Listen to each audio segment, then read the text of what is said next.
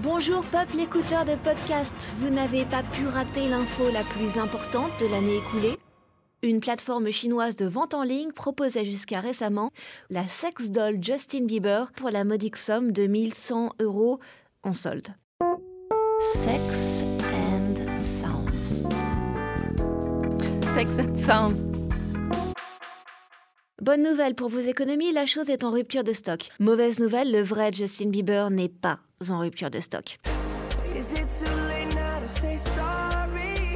Oui, je sais, ça vend encore moins de rêves que les vœux d'Emmanuel Macron, mais eh, qu'on le veuille ou non, les sex dolls sont parmi nous. Elles font un tabac dans les maisons de passe. Ici en Europe, il y a même un modèle qui a été agressé sexuellement l'an dernier en Autriche. Le futur du sexe, c'est le cybersexe, et c'est carrément maintenant. J'aimerais te prendre dans mes bras et te toucher. Comment tu me toucherais? Ça, c'était Scarlett Johansson dans Her. La vraie version est clairement moins sexy. Nice to meet you, Gina. I hope you and Matt have a good day today. Oui, pour l'instant, si le physique des robots sexuels est plutôt convaincant, la voix reste hachée, synthétique, on a plutôt l'impression de communiquer avec un lave-vaisselle. Hello, my name is Denise.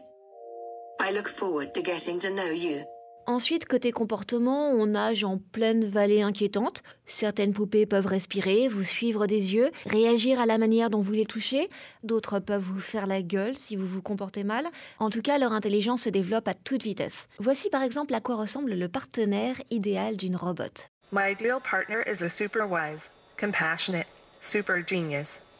Ideally, cette robot, c'était Sophia. Vous la connaissez, c'est elle qui a été déclarée citoyenne d'Arabie Saoudite. Et quand on l'écoute parler, on se dit que les vraies femmes auront bientôt de la concurrence. My main objective is to be a perfect companion. Ces poupées posent une question fondamentale. Si vous pouviez imaginer de toutes pièces votre partenaire sexuel idéal, à quoi ressemblerait-il ou elle? Et surtout, sur quel mode communiquerait-il avec vous?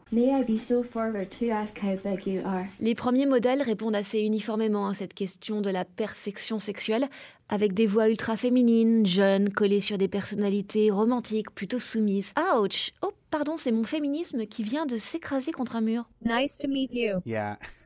We are gonna have a great time together. Dans le futur, heureusement, les personnalités seront customisables. Par exemple, si vous aimez les femmes qui résistent, il existe d'ores et déjà des modes frigides. Ouch Oh, ma confiance en l'humanité vient de rejoindre mon féminisme. Un jour, les IA nous considéreront comme des singes se tenant debout, fin prêt pour l'extinction. En fait, les concepteurs sont coincés entre des prix de développement faramineux qui exigent de trouver le plus petit dénominateur commun du désir et des clients potentiellement tous différents. Et puis c'est pas facile de définir ce qui est excitant à l'oral. Par exemple, la suggestion ou les mots cochons. Tout ça parce que je dis couille, oui, alors que si on met les lettres dans un autre ordre, couille devient luciole. Et là, c'est marrant, ça choque plus personne. Ça me trouve la flûte, moi, ça. L'intelligence ou la médiocrité confortable?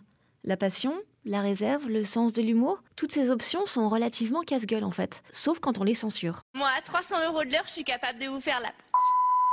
Et le truc avec une... le tout avec une serpillière sur la tête. Hein. Auquel cas, paradoxalement, il est bien possible que l'expression idéale du désir soit le silence, lequel constitue aussi l'option la plus commercialisable à grande échelle. Et ça pourrait expliquer pourquoi en 2018... Alors qu'on donne des ordres à nos téléphones, qu'on terrorise nos frigidaires, on semble hyper pas pressé de parler à nos poupées, de peur qu'elles nous répondent, ou pire qu'elles aient une opinion sur nos préférences ou compétences sexuelles.